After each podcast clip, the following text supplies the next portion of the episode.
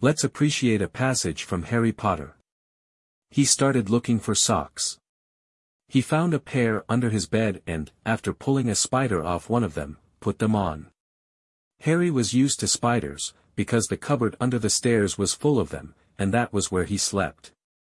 First, let's look at the sentence, he started looking for socks. He found a pair under his bed and, after pulling a spider off one of them, put them on.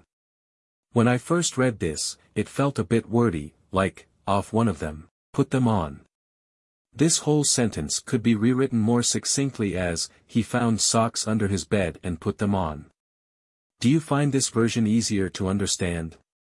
Were you startled to realize there was a spider on the sock? And Harry just calmly brushed it off.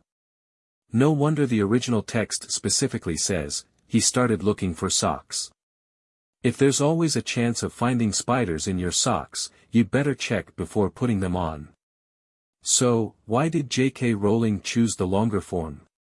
It echoes the next sentence she really wanted to convey, Harry was used to spiders. Because the cupboard under the stairs was full of them, and that was where he slept. See. Just like we guessed, the reason for Harry's indifferent reaction to the spider is clearly explained in the next sentence.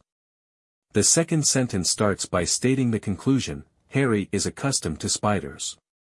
It then explains the reason. Ah, now it makes sense. Harry's sleeping place was in the cupboard under the stairs, full of spiders. If someone is afraid of spiders, just thinking about it is terrifying, and the description, full of them adds even more intensity. Did you notice the author's description, Harry slept in the cupboard under the stairs, which was full of spiders, is similar to the first sentence in its indirect approach. First, she points out, because the cupboard under the stairs was full of them, are cupboards full of spiders a common thing in every home? What's so special about that? Once everyone has the image of a cupboard full of spiders, the next line hits, and that was where he slept.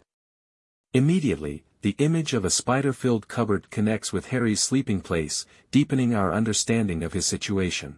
Let's savor the first sentence again, he started looking for socks. He found a pair under his bed and, after pulling a spider off one of them, put them on. Does the original writing delve deeper, offering more impact when paired with the following sentence? It's like a teaser, setting the stage for what comes next. Finally, let's hear it once more. He started looking for socks. He found a pair under his bed and, after pulling a spider off one of them, put them on.